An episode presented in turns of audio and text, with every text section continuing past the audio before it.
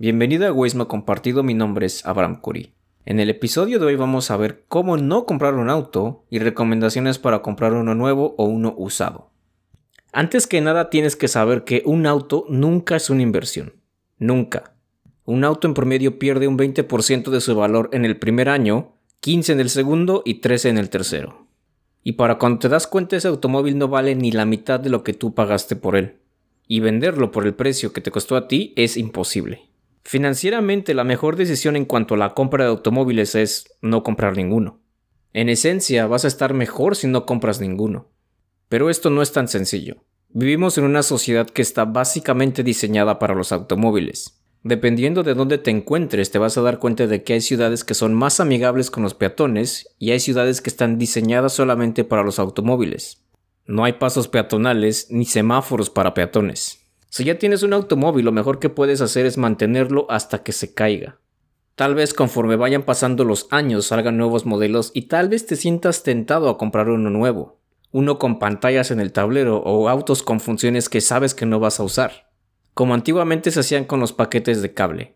Había canales que no veías pero pagabas por todos. Podrá parecer que te estás quedando atrás en el juego del estatus, pero las reparaciones e incluso tu seguro van a ser más baratos. Ahora, veamos la manera equivocada de comprar un auto. Usualmente lo que la gente hace es destinar un presupuesto para eso, para comprar un automóvil. Y efectivamente, eso es lo que tienes que hacer. Lo que no tienes que hacer es dejarte convencer emocionalmente. ¿A qué me refiero? Ya dijimos que los vendedores solamente tienen un trabajo, vender. Esto no es ni bueno ni malo, solamente es una actividad por la cual ellos son remunerados. Entonces ellos tienen incentivos económicos para vender, porque tienen comisiones. Una vez que entiendes esto, cuando tú estés interesado en un modelo en particular, tal vez te sugieran el modelo más avanzado. Y una manera de convencerte es permitiendo que te subas al automóvil en cuestión. Te van a dejar ver los asientos, te van a dar especificaciones de cosas que tal vez ni siquiera entiendas, que el precio es ligeramente mayor al de tu presupuesto, y si bien te va tal vez te regalen una taza o unas plumas. Lo que se va a conseguir con esto es que estés comprometido emocionalmente. El vendedor te va a tratar como amigo de toda la vida y el modelo que tenías en mente ahora va a ser infinitamente inferior. Y de pronto, y aparentemente de la nada, tienes más dinero del que planeabas gastar. Esa es la manera equivocada de comprar un auto. Entonces la mejor manera de comprar un auto sería teniendo una decisión firme. Tienes un presupuesto, vas a gastar eso, ni más ni menos. Es más, en el mejor de los casos ni siquiera te importa el color del automóvil. Solamente te importa llegar de un punto a otro. Puedes comunicarte con los distribuidores de tu ciudad y decir solamente eso, que tienes un presupuesto y ni más ni menos. Puede que te digan que no tienen nada para ti, o intenten convencerte de que por un poco más te puedes llevar un modelo superior. Para verle el lado positivo a comprar un auto barato en el largo plazo tienes que pensar lo siguiente. Las reparaciones, el seguro y el mantenimiento van a ser más baratos, siempre y cuando haya piezas disponibles. Pero la pregunta que surge es, nuevo o usado. Veamos el escenario de cuando planeas comprar un auto nuevo. Lo mejor que puedes hacer es comprarlo de contado.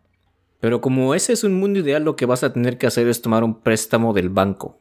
Ya que sabes que vas a tomar un préstamo, lo siguiente que tienes que pensar es cuánto dinero estás dispuesto a destinar mensualmente para el pago del auto.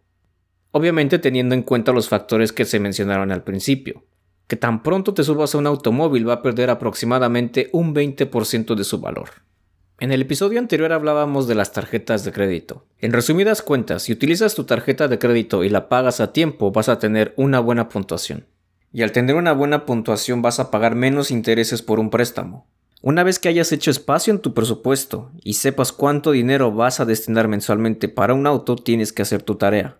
Mucha gente se casa con la idea de tener un modelo en específico, y se limitan solamente a ese, lo cual hace que pierdan el tiempo y busquen ese mismo automóvil en diferentes distribuidores si no lo encuentran.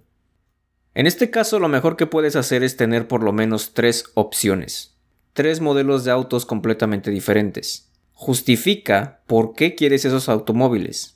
Y sea cual sea la justificación para comprar ese automóvil, asegúrate de que no sea por estatus o porque es el modelo más reciente. Además, si solamente te limitas a un modelo en específico de automóvil, es más fácil que te involucres emocionalmente con la compra. En otras palabras, los distribuidores te van a dar los precios que ellos quieran. no vas a destinar la cantidad que tú ya habías considerado desde un principio. Y si esta acaba siendo más de lo que habías planeado, es más probable que pagues. Otra recomendación es que te tomes tu tiempo. Si tienes la urgencia de comprar un auto hoy, el distribuidor no tiene ninguna razón para bajarte el precio. Mientras más puedas posponer la compra de un automóvil, mejor. Otra cosa que puedes hacer es pedir una prueba de manejo. Familiarízate con el auto y pregúntate a ti mismo si se siente bien o si hay algo extraño. Resulta bastante curioso que cuando estás haciendo tu prueba de manejo en el auto que piensas comprar todo vaya bien, pero tan pronto sales del lugar donde lo compraste y algo sale mal. Hacer una prueba de manejo con el auto que piensas comprar puede ser un arma de dos filos, porque puede que seas convencido de que te subas a un modelo más reciente y que te empiecen a gustar las opciones que no estabas buscando desde un principio, las cuales obviamente te van a salir más caras. Ahora, supongamos que te gustó un modelo y que estás dispuesto a comprarlo tienes que hacer un trato. Pero debes de tomar en cuenta las siguientes recomendaciones. La primera es mantenerte firme en tu decisión. Tú ya sabes cuánto dinero estás dispuesto a gastar mensualmente o en su defecto ya tienes la cantidad para hacer solamente un pago. Por ningún motivo dejes que te digan que los extras te van a venir mejor. Si ya sabes que no los necesitas, no vas a pagar por ellos. La segunda recomendación es preguntar por todos esos cargos que vienen con la compra, porque claramente el precio está exhibido pero una vez accedes a hacer la compra, tal vez aparezcan unos cargos inesperados. Atrévete a preguntar sobre los impuestos estatales y federales por el automóvil. También sobre el impuesto de ventas, las tasas de arrendamiento, la de documentación, la de registro, los planes de servicio o la protección extendida. O cualquier otro añadido que no esté dentro de tus planes. Por alguna razón a veces te quieren vender vidrios polarizados que sabes que no vas a utilizar. Pantallas para los pasajeros de atrás, protección para las vestiduras de los asientos o para la pintura del auto, un seguro para las llaves si es que las llegas a perder, accesorios como para poner bicicletas o incluso un bote arriba de tu auto, y en algunos casos que te llenen los neumáticos de nitrógeno. Si sabes que vas a tener que volver a la distribuidora donde compraste tu automóvil, es importante que generes una relación de confianza entre el vendedor y tú. Y al hacer este tipo de preguntas tal vez eso sea lo último que puedas construir, confianza, porque eres un cliente informado. Y un cliente informado siempre es la peor pesadilla de un vendedor. Pueden pasar varias cosas. El vendedor puede que te halague y te diga que va a hacer un descuento que no le hace a cualquiera. O que adopte una actitud evasiva a estos cargos por los cuales estás preguntando. Tal vez te diga que no es mucho o que no vale la pena discutirlos. Pero recuerda, si no sabes qué hacer con tu dinero o no te educas para saber qué hacer con tu dinero, hay gente que sí tiene planes para él. No se trata de ser miserable y contar hasta el último centavo, sino de hacer una compra informada. Ahora veamos el otro escenario donde optamos por comprar un auto usado. En este caso las recomendaciones son casi las mismas. Tienes que saber si puedes pagar el auto de contado o si vas a tener que hacer pagos mensuales. Pero hay unas cuantas cosas que no debes ignorar. Generalmente esto va a depender del país, pero existe algo llamado el libro azul, donde viene el precio de los autos usados. Obviamente si estás optando por un modelo relativamente viejo, lo mejor es que busques reviews de ese modelo en particular de forma independiente.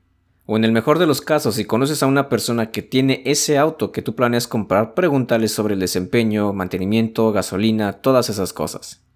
A diferencia de un auto nuevo, también tienes que preguntar cuántos dueños ha tenido ese automóvil y si ha estado involucrado en algún accidente. Tienes que ver el kilometraje y preguntar por qué está en venta.